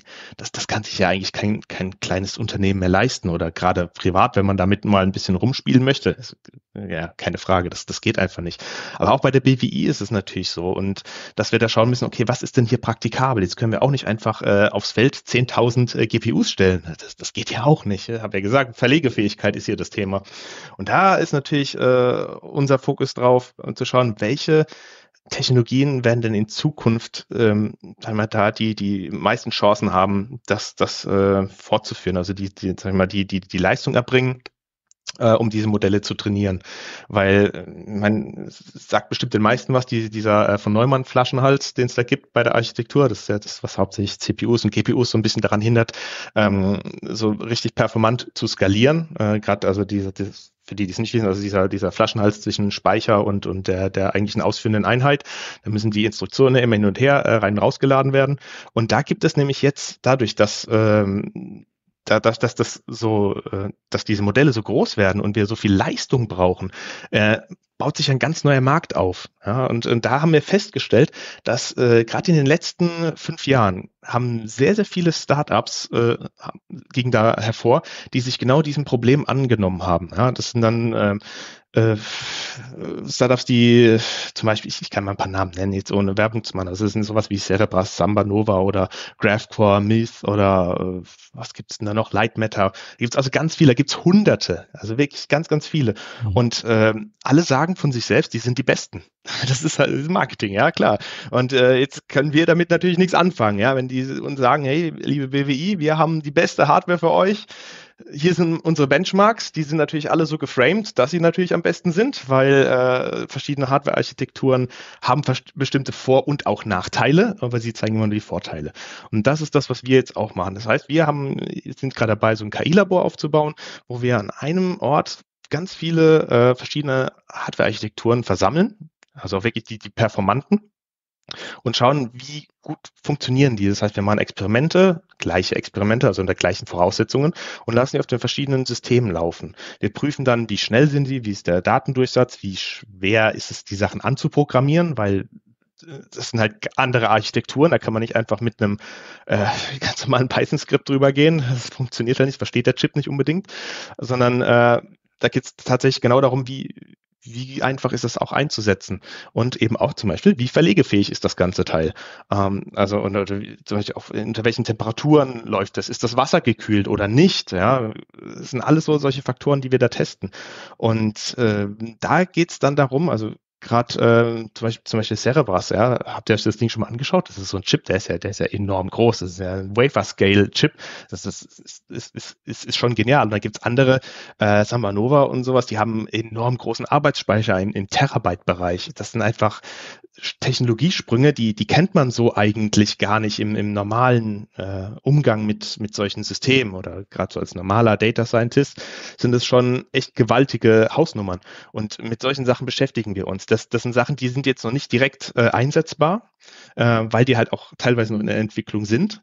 Aber wir müssen ja jetzt schon sagen, okay, wenn der Bedarf kommt für, für so ein System, müssen wir ja sagen können, okay, unter diesen Bedingungen, liebe Bundeswehr oder wer dann auch immer Unternehmen fragt, nimmt, nimmt das oder wir, wir empfehlen das dann eben und äh, leiten dann natürlich auch unsere ganzen, Erfor äh, nicht Forschungs-, unsere ganzen äh, Evaluationsergebnisse dann entsprechend weiter. Und da ähm, gibt es natürlich ganz, ganz viel verschiedene Sachen. Also einmal diese, diese Backend-Rechner für, fürs, fürs Training, aber es gibt ja auch so Sachen wie, wie fürs Inferencing, so, so Beschleunigerkarten, beispielsweise nur, nur fürs Inferencing. Und da gibt es ja ganz exotische Sachen momentan. Ja? Da gibt es so, so analoge Chips beispielsweise, die rechnen nicht mit, mit Einsen und Nullen, sondern mit analogen Signalen. Also jeden dem ich das erzählt habe, äh, hey, wir, wir beschaffen äh, analoge Chips oder so, also wir haben das so vor, äh, hat er gesagt, was, wie, wie so analog? Sag mal, wo lebt ihr eigentlich? Ja, äh, wir sind dabei, äh, alles zu digitalisieren und ihr arbeitet mit analogen äh, Chips. Was ist da los? Ja, ähm, aber die haben halt ganz äh, krasse Vorteile, gerade wenn es um den äh, Stromverbrauch geht. Und solche Chips sind zum Beispiel dann dafür gedacht, in, vielleicht in Drohnen eingesetzt zu werden, damit die Drohnen, Achtung, Wortbits on the fly, die Sachen aus, äh, auswerten können. Ähm, dafür beispielsweise. Oder es gibt Chips, die, die arbeiten mit, mit Laserlicht. Ja, da könnt ihr vorstellen, das ist so, so, so ein Chip. Und äh, die haben dann da so, so Glasfaseranschlüsse drin.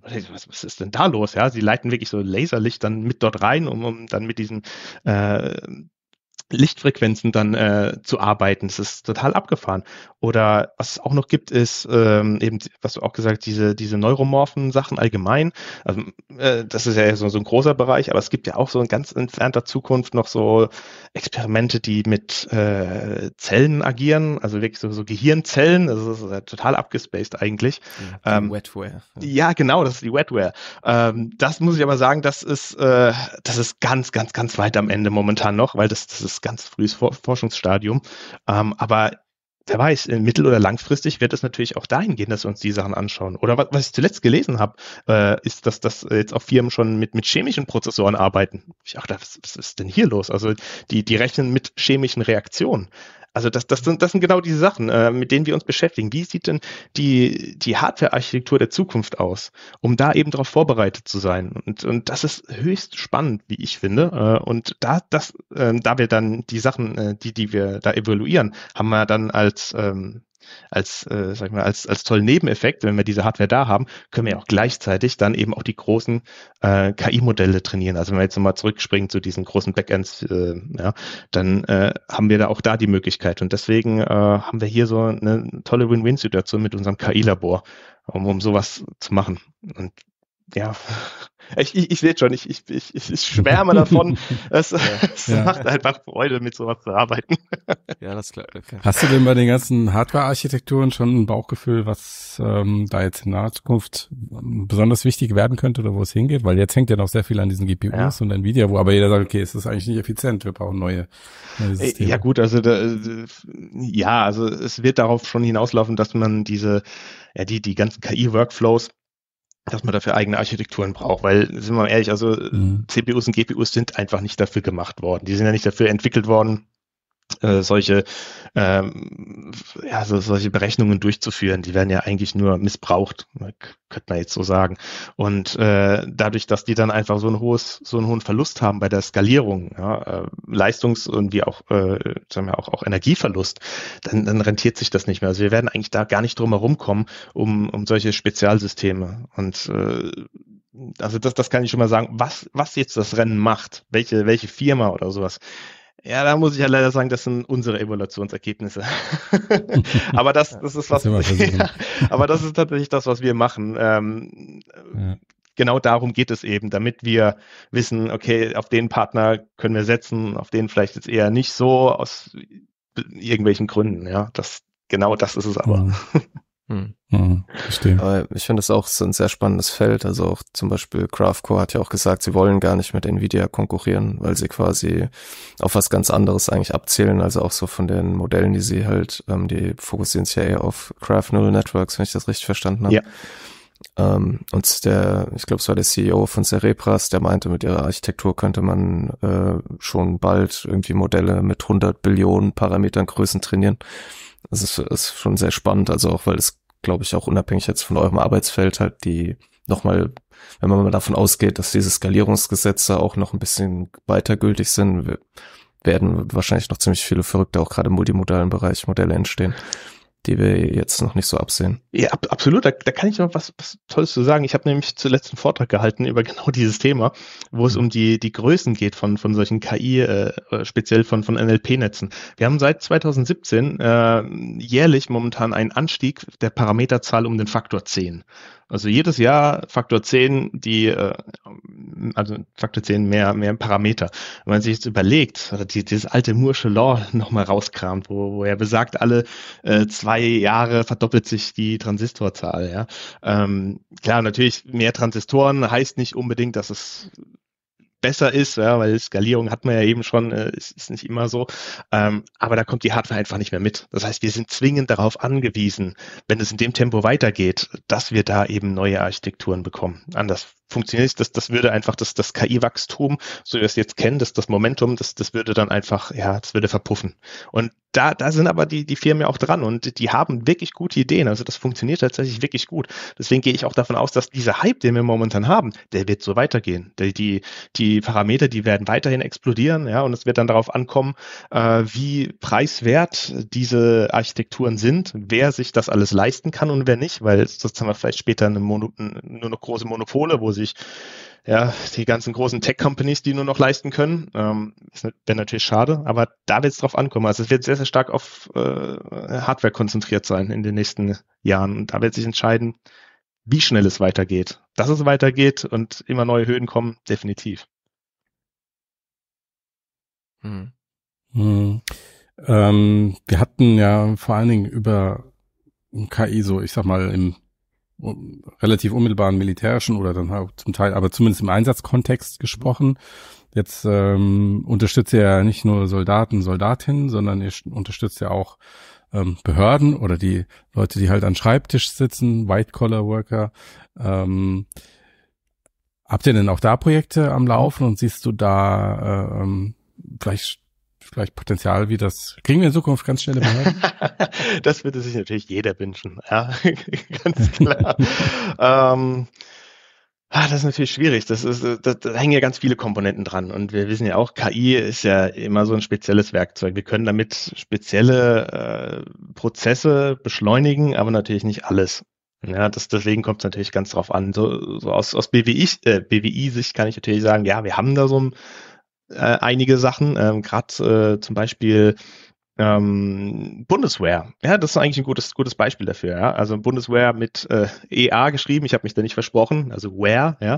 Äh, da geht es nämlich darum, ähm, die Lagerhaltung und die Lieferketten zu optimieren. Wenn man sich mal so vorstellt, wenn, wenn ein neuer Soldat, ein neuer Rekrut kommt und dann wird der vermessen, der muss äh, vorstellig sein in, in der Kaserne und äh, dann hat man da muss man vielleicht auch noch warten und muss Sachen ausfüllen und und und. Also es ist einfach ein bürokratischer Aufwand und vor allem zeitlicher Aufwand. Aufwand. Und äh, das war eines von unseren Innovationsprojekten. Und da haben wir genau uns dieses Problem angeschaut, ja, und äh, sind dann zu dem Schluss gekommen, ja, warum macht man das nicht eigentlich mit einer Smartphone-Kamera? Ja, hat ja jeder zu Hause. Und äh, so war es dann auch. Wir haben also ein Projekt aufgebaut, äh, mit dem es möglich war, dass der, der Rekrut zu Hause äh, sein, sein Kamerahandy vor sich hinstellt äh, und äh, ein Foto macht. Und äh, die KI dahinter, die hat dann, es war eine Segmentierung ja, über, über ein UNet, hat dann mit äh, ein paar Angaben äh, zu, zu mit, mit, mit Entfernung beispielsweise, konnte dann berechnen, äh, welche Kleidergröße hat denn der, der, der Junge oder das, das, das, die Rekrutin, ja. Und ähm, das konnte er dann direkt in Auftrag geben und dann wurde es direkt zugestellt. Das heißt, dieser ganze Prozess, der wurde einfach dahingehend äh, einge, eingedampft dass nur noch das Smartphone benutzt werden musste. Und äh, das hat wirklich sehr, sehr gut funktioniert. Ja, und das, das ist eins davon. Oder ein anderes ist, äh, wir hatten es ja vorhin von ähm, den äh, von den Natural Language Processing Models. Ähm, wir haben noch ein anderes Projekt, das nennt sich Scout. Ja, und da, da ging es äh, eben darum, äh, wir hatten es auch vorhin kurz im Nebensatz an, angesprochen, ähm, solche, äh, gerade wenn es um, um FAQ oder sowas geht, äh, mal schnell nachfragen, wie, wie, wie funktioniert denn etwas? Ähm, das ist auch was, wo wir sagen, okay, da, da muss man jetzt nicht mehr bei einer Behörde anrufen oder einen Vorgesetzten fragen, sondern kann dann so eine KI fragen und die antwortet einem dann direkt und vor allen Dingen auch verständlich. Ja, nicht, dass dann sagt, hey, wie eine Suchmaschine, schau bitte auf Seite X äh, in diesem Handbuch nach, äh, sondern einfach direkt die Antwort liefert. Das ist, das ist auch sowas, wo, wo wir sehen, ähm, das, das kann in Zukunft doch die, die Prozesse ein bisschen entschlacken. Äh, und vor allen Dingen Leute mhm. äh, sag ich mal, nicht, damit die, die, die Beamten auch nicht mehr belästigt werden mit, mit so viel Kleinkram, ja. Also das wird halt einfach abstrahiert. das, das sind so eher die mhm. Sachen. Aber ob jetzt allgemein das Ganze besser und schneller wird, na, weiß ich nicht, vielleicht, ja, äh, das ist aber so, so, so ein bisschen Glas, Glaskugel.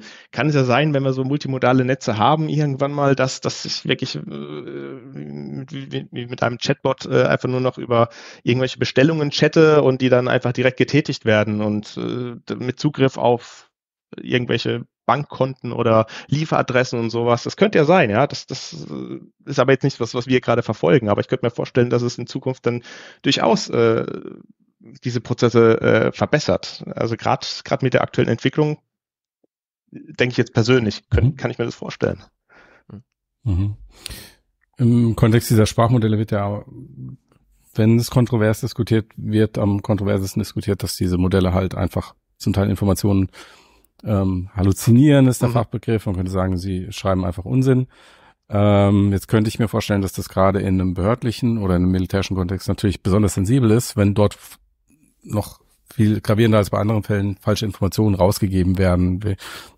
Keine Ahnung, man stellt sich vor, man hat irgendwie eine Deadline, um einen bestimmten Pass zu beantragen und das Modell äh, setzt das ein Jahr hoch ähm, und es stimmt aber nicht und dann, ne? Wie behandelt ihr, wie geht ihr damit um, vor allen Dingen auch in eurer beratenden Funktion? Das ist eine sehr, sehr gute Frage, weil genau das, äh, ich habe es erwähnt, genau das kriegen wir sehr, sehr oft äh, auf unseren Schreibtisch äh, von, von Leuten, die sagen, hey, ich will ChatGPT benutzen, das ist doch voll cool, warum, warum haben wir das bei uns noch nicht im Einsatz? Das funktioniert doch super toll.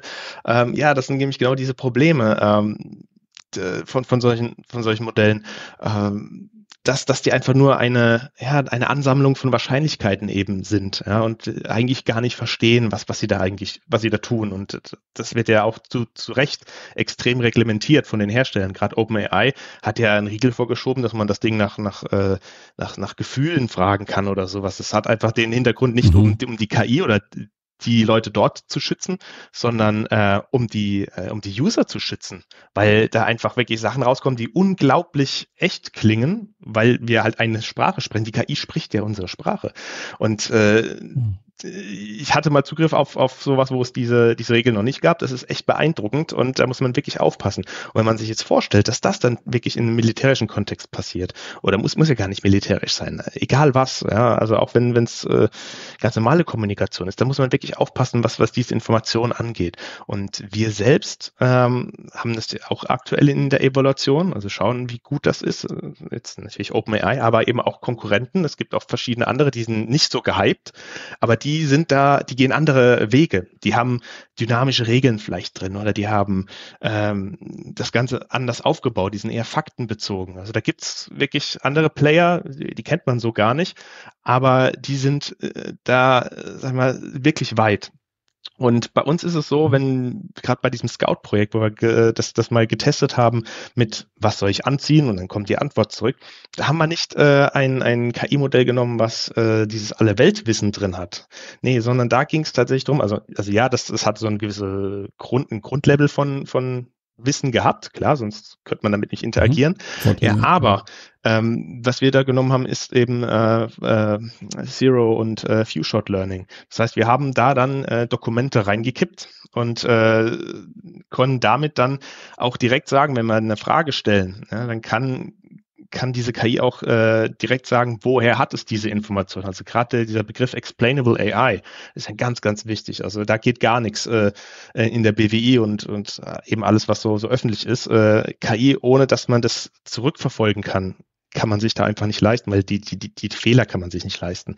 Und da ist es so, dass wenn wir diese, ähm, die, dieses äh, One- und Few-Shot-Learning da verwenden, dass wir dann eben sehen, okay, die Daten, die rauskommen, das sind dann trotzdem noch vereinfacht und, und schön, äh, ja, wie, wie man es auch von ChatGPT kennt, äh, in einem schönen Prosatext geschrieben.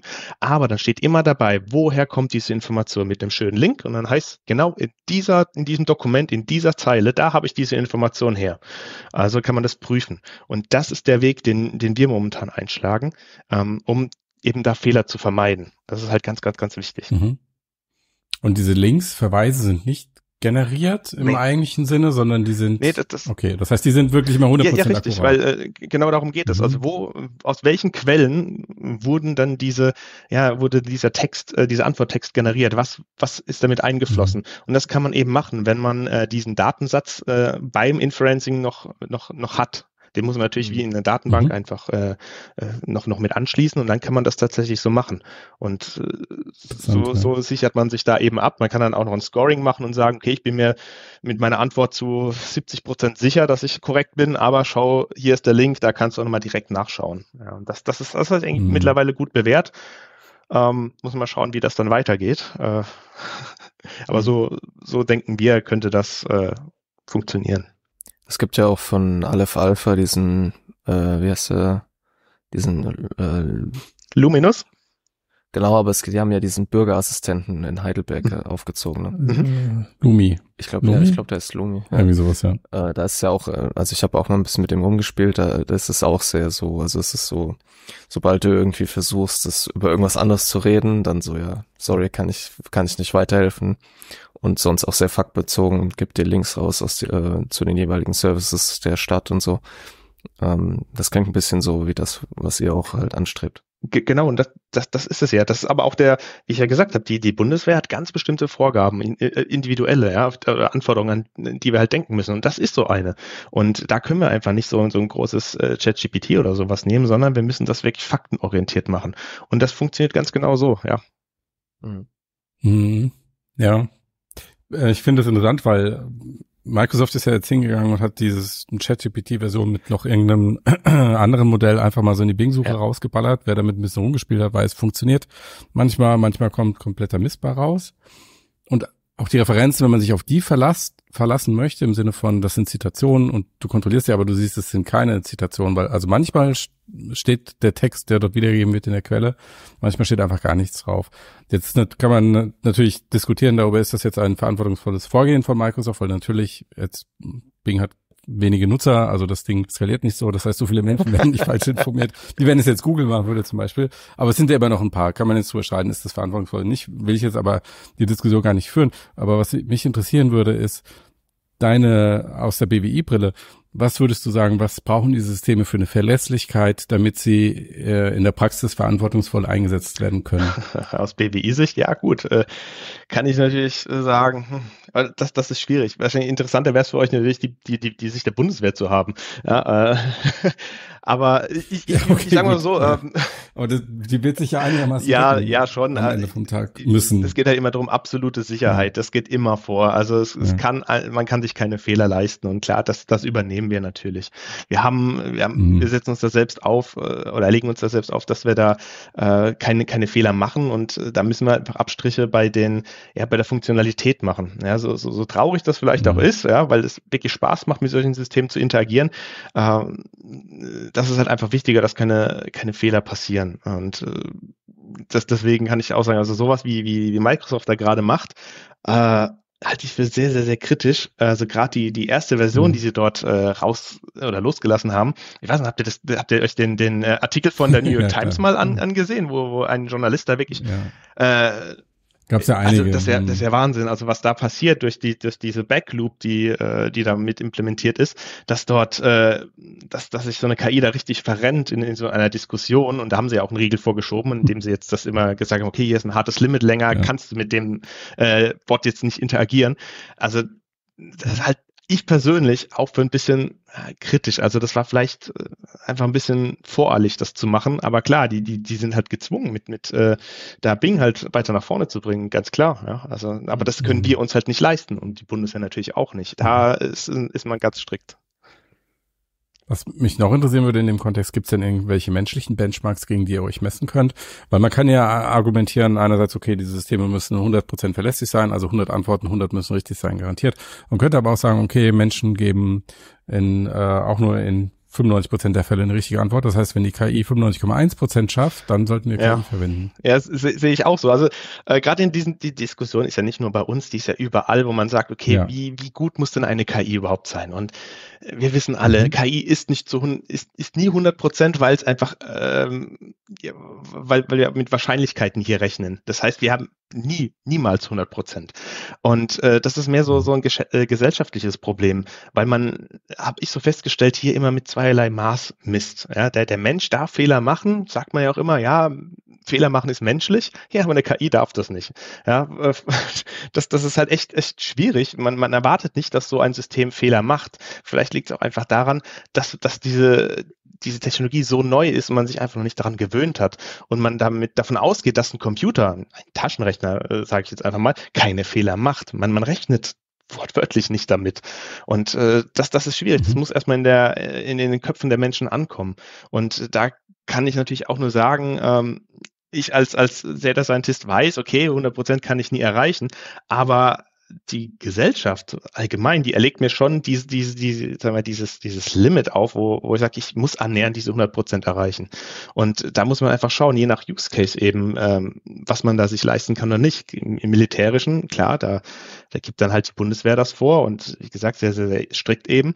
Bei ähm, so Sachen wie jetzt, äh, wenn ich ChatGPT für meine Hausaufgaben verwende, ähm, dann ja, bin, bin ich ehrlich, ich habe es mal ausprobiert. Dann gehe ich hin und sage ChatGPT, setzt die, die Temperature äh, einfach mal ein bisschen höher. Ja, kannst du ja übrigens machen. Du kannst dem kannst ja super easy damit äh, interagieren und äh, die verschiedenen Values da setzen, die, die Settings. Äh, das ist ja fantastisch, müsst ihr mal ausprobieren. Und wenn er mal sagt, okay, setzt die Temperature mal auf 1000, dann kommen da richtig schöne Sachen raus. Also empfehle ich mal jedem, probiert's mal, solange es noch geht. ist, ist wirklich lustig äh, und fragt ihn mal nach dem Unterschied zwischen Hund und Katze aber mit Temperature normal und einmal mit 1000. Super lustig. Probiert's mal aus. Aber genau das ist das, was einfach nicht sein darf. In unseren Modellen, äh, wenn wir sie dann so einsetzen, können wir genau sowas mit, mit Kreativität. Das, das, das geht gar nicht. Das hat da überhaupt nichts zu suchen. Und das, hm. ja, ist halt. In dem Rahmen, äh, also du hast ja auch schon ein bisschen darüber gesprochen, in dem Rahmen ist ja dann auch diese Explainability irgendwie sehr relevant und vor allem auch dieses, also auch im militärischen Kontext, die, ähm, also oder auch im behördlichen Kontext halt diese die Verantwortung, also dass am Ende halt ein Mensch hinter diesem System steht und irgendwie eine Verantwortung dafür trägt, dass mhm. da kein kein Mist passiert. Ne?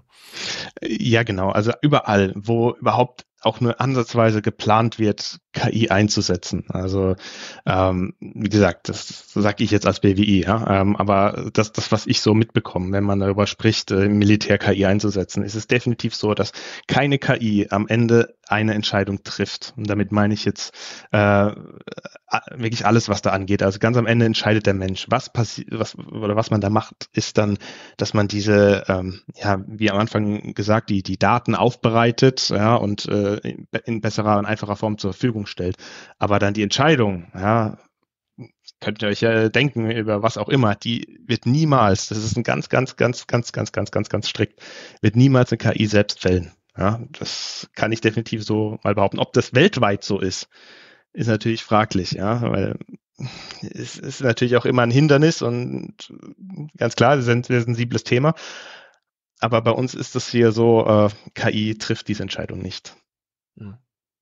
Ja, und dann ist immer die Frage, wenn es aber weltweit nicht gilt, was passiert, wenn einer damit anfängt? Ja, und, ne? also das, das, ist, das, das, das ist richtig. Das ist auch was, wo, wo sich dann halt auch die, die äh, Menschen, die das zu entscheiden haben, ja, wirklich auch Gedanken drum machen müssen. Weil, sind wir mal ehrlich, also ähm, die, die, die, die Bundeswehr ist für die Verteidigung zuständig. Und natürlich, da, da, da muss man halt auch mal die, die, die schwierigen Themen anfassen, ja. Und wenn natürlich jetzt äh, sagt, der Mensch muss die Entscheidung treffen, dann hat man einen Zeitverlust. Ganz klar, absolut. Ah, und der, die hat vielleicht die andere Seite nicht, weil sie diese, diese, diese Ebene nicht drin hat. Aber wir müssen uns selbst überlegen, ähm, wie wir damit äh, umgehen möchten. Und das, das kann ich nicht entscheiden, das kann auch die BWI nicht entscheiden. Ich weiß gar nicht, wer das überhaupt entscheiden wird, aber wir werden uns bestimmt, bin mir sehr sicher, in den nächsten Jahren als Gesellschaft überhaupt auch mal damit auseinandersetzen müssen. Ähm, das ist, äh, wobei die, die, dieses Problem haben wir allgemein schon mit, äh, mit dem Trolley-Problem kennt ihr ja vielleicht, äh, ja, gerade beim, beim mhm. autonomen Fahren ist das ja heute schon so. Was macht denn mhm. das Auto? Überfährt es jetzt den einen oder den anderen, wenn es die Möglichkeit dazu hat? Mhm. Ähm, das ist noch nicht mal gelöst. Dann können wir jetzt noch gar nicht drüber nachdenken, was passiert denn überhaupt, wenn es mal wirklich zur Sache geht. Und das ist ein ganz, ganz, ganz schwieriges ja. Thema. Mhm.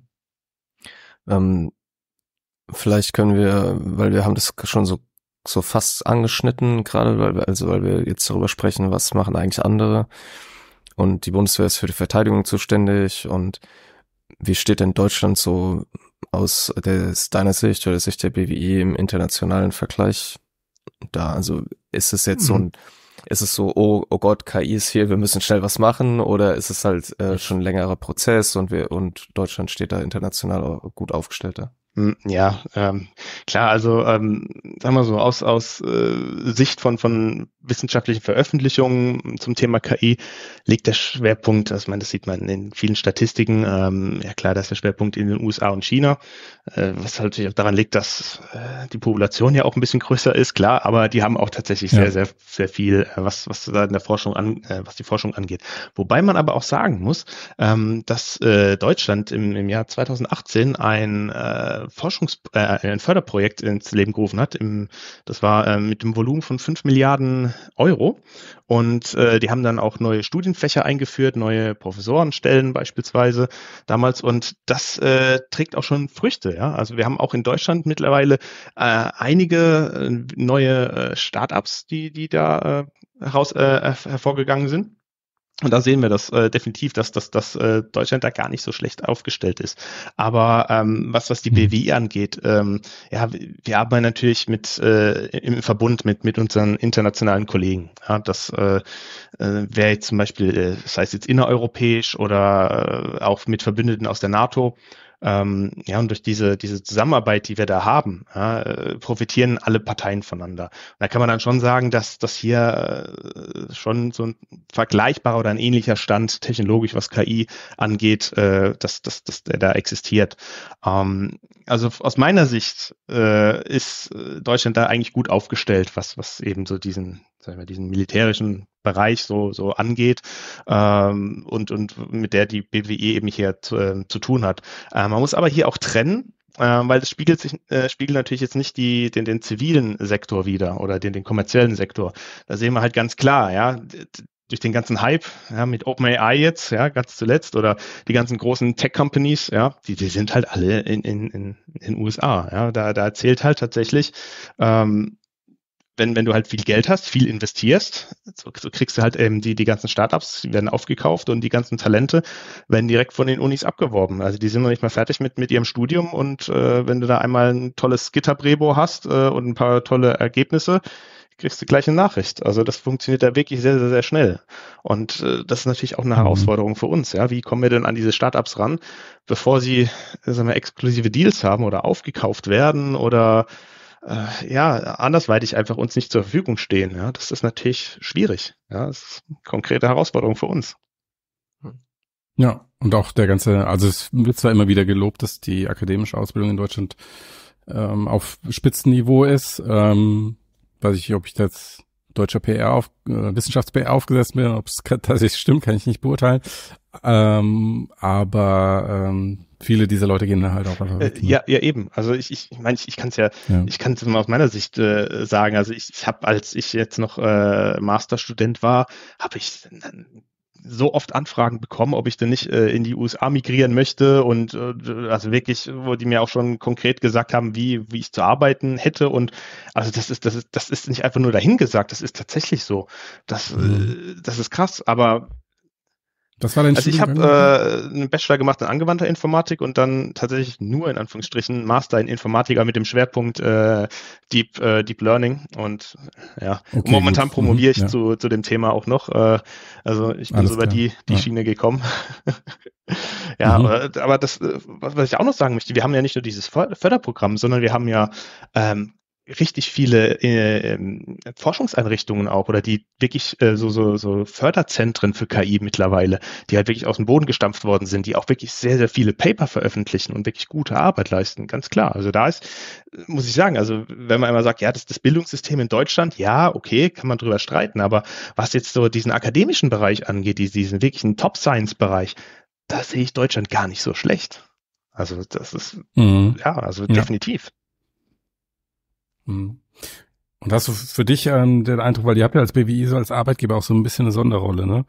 Dadurch, dass ihr ja jetzt halt nicht so das typische kommerzielle Unternehmen seid, sondern nochmal einen anderen Purpose auch halt mit der Ausrichtung in Richtung Regierung, Bundeswehr, ähm, hast du den Eindruck, dass euch das auch einen, einen Vorteil bringt, wenn ihr um diese Talente, ihr, ihr müsst ja trotzdem ja. im gleichen Markt werben, ne? auch wenn ihr nicht in direkter Konkurrenz ja, lauft. Das ist schwierig, ähm, sehr, sehr schwierig. Das liegt hm. halt einfach daran, dass wir nicht mit Geld um uns schmeißen können. Ja, das ist halt so. Also mhm. da zählt halt wirklich so, äh, ja, der, der mehr zahlt, der, der kriegt den Zuschlag tatsächlich. Und das, das fängt bei den Ta Talenten an, die, die du versuchst abzuwerben, aber äh, natürlich mhm. auch die, die ganzen Startups, die dann direkt komplett gekauft werden. Ja, das, deswegen äh, habe ich auch gesagt, wir, wir machen keine eigene Forschung, wir entwickeln nicht selbst. Wir äh, versuchen mhm. eben mit diesen Startups zu äh, eine Partnerschaft aufzubauen, versuchen dann auch Projekte mit denen zu machen und dann natürlich auch so eine Art, ja, eine langfristige Kooperation und äh, eine Partnerschaft auch äh, weiterzuentwickeln.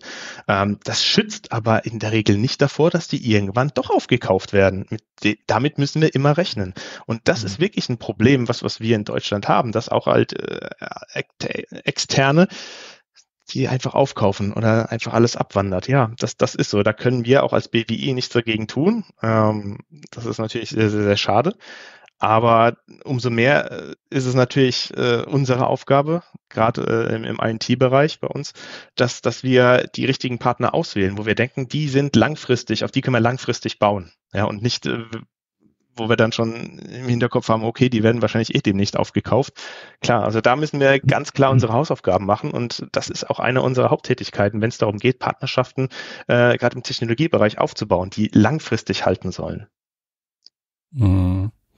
Ich habe also in diesem Themenfeld habe ich jetzt gerade ist mir noch eine andere Frage gekommen und zwar habt ihr ja auch die Herausforderung als IT-Dienstleister für die Bundeswehr, dass ihr besonders hohe Herausfor ähm, Ansprüche an die Sicherheit habt, an die Informationssicherheit und so weiter. Das heißt, und das hast du ja auch gerade schon gesagt, ihr müsst eure Partner mit besonderem Bedacht äh, auswählen. Jetzt habt ihr aber, ähm, wie du es gesagt hast, wird der Markt gerade im KI-Bereich vor allen Dingen durch die USA und China dominiert.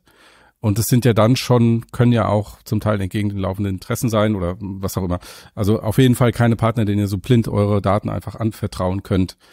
Ähm, wie, wie löst ihr das denn im Alltag? Seid ihr dann besonders auf Open Source, auf direkten Zugang zu Modellen angewiesen? Mhm. Oder? Ja gut, äh, natürlich, wir, wir sind natürlich viel im Open Source Bereich äh, unterwegs. Also wenn, wenn da mhm. ist natürlich der Vorteil von diesen wissenschaftlichen Veröffentlichungen. Ja, wir haben schon gesagt, es ist öffentlich. Wir können dann selbst lesen, schauen, ob das dann gut funktioniert. Und meistens sieht man da ja dann, von welcher Firma das kommt, ja, die das veröffentlichen. Die wollen ja auch Prestige haben, ja, deswegen veröffentlichen die das. Okay. Und dann kann man schauen, okay, gehen wir in nähere Gespräche mit rein und analysieren die noch so ein bisschen, wie sie arbeiten, was sie arbeiten äh, und kommt da da dann entsprechend zusammen. Oft ist es aber auch so, dass diese Firmen ähm, so spezialisiert sind, dass die ihre eigenen Daten schon haben. Man muss nämlich so überlegen, wir als BWI haben ein sehr, sehr breites Spektrum. Ja? Also wir müssen natürlich von, von, äh, von ja, von der Bildverarbeitung, Audio, Textverarbeitung, alles, was KI eben berührt, müssen wir eher im Auge behalten. Weil irgendwo kann es ja auch mal wieder eine neue Technologie geben, neuen, neuen Fortschritt. Und das heißt, wir müssen in die Breite schauen.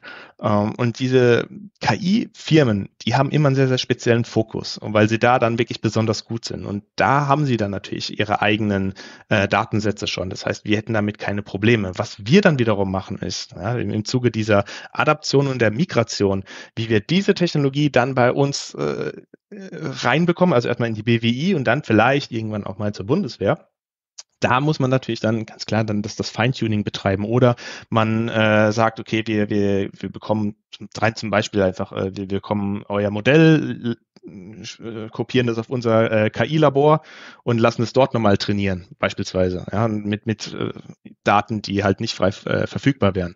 So kann man das natürlich gestalten. Das das kommt immer auf den, mhm. auf den, okay. auf den Partner drauf an und auf das Projekt. Mhm.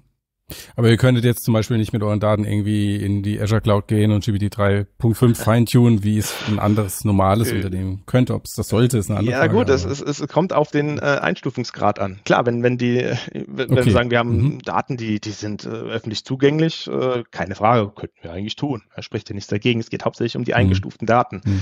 Ähm, das geht halt mhm. nicht. Ja so, so einfach ist es tatsächlich. okay. Ähm, ja, wir haben jetzt relativ, wir, wir haben über Software geredet, wir haben über Hardware geredet und wir haben auch schon so ein bisschen über, über Zukunft geredet. Ähm, und wir haben auch viel über Technologien geredet, die jetzt, sag ich mal, die schon älter sind, die jetzt aber vielleicht nochmal besser geworden sind. Wir haben über ChatGPT und Sprachverarbeitung, Bilderkennung und sowas geredet, über Drohnensteuerung. Ähm, was würdest du denn sagen, sind aus deiner Sicht so Technologien, die vielleicht ihr, die ihr euch schon angeschaut habt oder wo, wo ihr seht, da gibt es Tendenzen in Papern oder sowas, auf die wir uns einstellen müssen? Also die halt, die vielleicht jetzt eben ChatGPT, das ist glaube ich die erste Technologie, über die jeder Mensch irgendwie zumindest im Westen geredet hat, der auch mhm. sonst überhaupt nichts mit KI zu tun hat.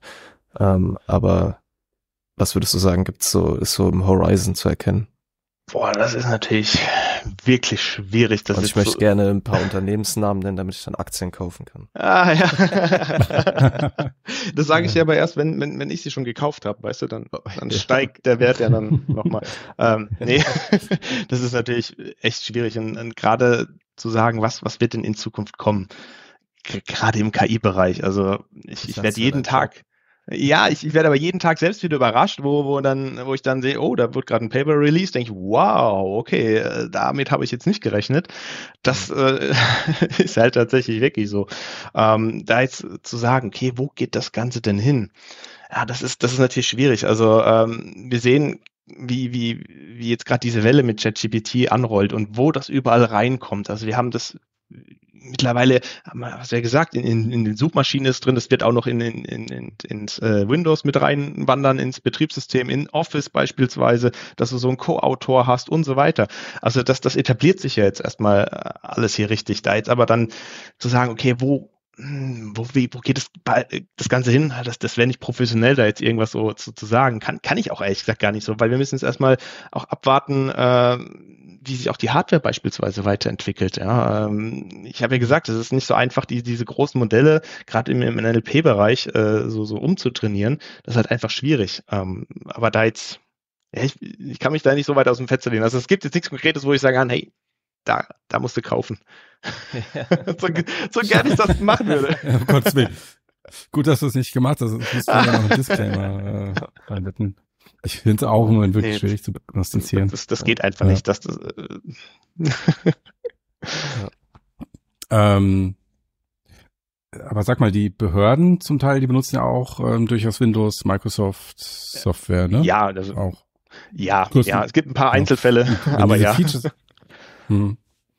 Und das heißt, also diese KI-Features kommen dann wahrscheinlich auch über diesen Weg zu Ihnen oder muss man die dann auch nochmal gesondert evaluieren, ob man sie dann auf den Rechnern freischaltet, wie werden die Daten das, das wird, so Also das, das, gut, das ist jetzt wieder meine Meinung, ja, weil äh, hm. das weiß ich nicht, wie das die, die, die einzelnen Behörden machen, aber dass das wird so sein müssen, dass das vorher alles abgenommen wird. Mhm. Oder dass diese Module wahrscheinlich gar nicht mhm. erst äh, dort reinwandern, wenn nicht komplett klar ist, wo die Daten hingehen, weil oftmals ist das Ganze auch äh, ausgelagert ja, durch das Inferencing. Das heißt, meine Daten, auch wenn sie verschlüsselt sind, sie wandern von meinem Rechner auf auf die Cloud irgendwo.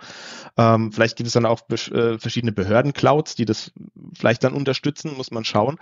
Ähm, ich bin mir da jetzt noch nicht so, ich weiß nicht, so meine Einstellung. Ich, ich glaube nicht, dass das jetzt einfach so, äh, ja, mit dem nächsten Update in die Behörden reinkommt. Also kann ich mir nicht vorstellen. Ja, ähm, aber wie gesagt, das ist, das ist, mhm. das ist meine Meinung. Ähm, ich würde mich natürlich freuen, wenn das bei mir in meinem Office drin ist, weil äh, bin ich ganz ehrlich, also gerade so, so als, als äh, zu, zu, zur Verbesserung oder zum Umschreiben von irgendwelchen Stilrichtungen, perfekt, dafür ist das super geeignet. Ja, aber äh, ja, ja. gerade wenn es ums Behördliche geht, ähm, sehe ich natürlich auch wieder kritisch. Hm.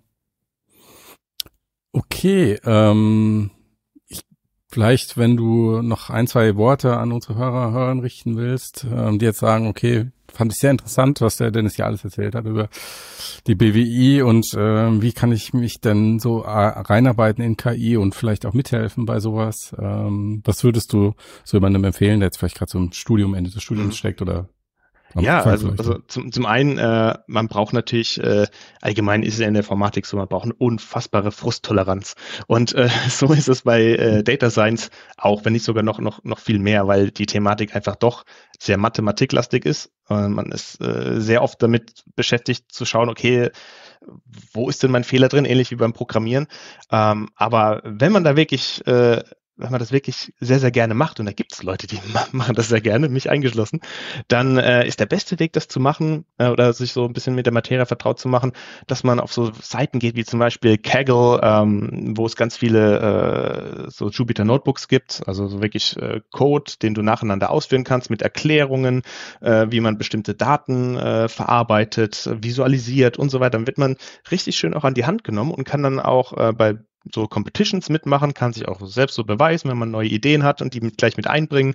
Oder man schaut sich allgemein mal ähm, bei verschiedenen Frameworks um oder so zum Beispiel Hugging Face, auch eine super Webseite, wo man alles Mögliche an, an Modellen bekommt, also KI-Modelle und auch gleich äh, den, den, den, den Code, um die mal zu, ähm, zu testen. Also gerade dieses Rumexperimentieren, das ist ganz, ganz wichtig. Also man braucht eine Neugier und man muss, muss einfach so Spaß bei, bei der Sache haben, neue Sachen zu entdecken. Und gerade über diesen, diesen Weg, glaube ich, könnte man da wirklich gut in die Materie reinkommen. Und wenn man dann sagt, okay, ich will das professionell machen, kann ich ja nur so empfehlen, macht auf äh, GitHub oder GitLab und Co. irgendwo ein Repo auf, äh, schreibt da ein paar tolle äh, Projekte rein und äh, ja, publiziert die äh, auf, auf LinkedIn beispielsweise. Also da, damit äh, habt ihr eine super Reichweite. Um, und äh, das ist das, was die Leute heute interessiert. Das sind weniger tatsächlich die, die universitären Abschlüsse, sondern eher die, der, der kreative Umgang mit den Problemen und wie kommst du auf die Lösung und wie sieht das aus? Wie arbeitest du eigentlich?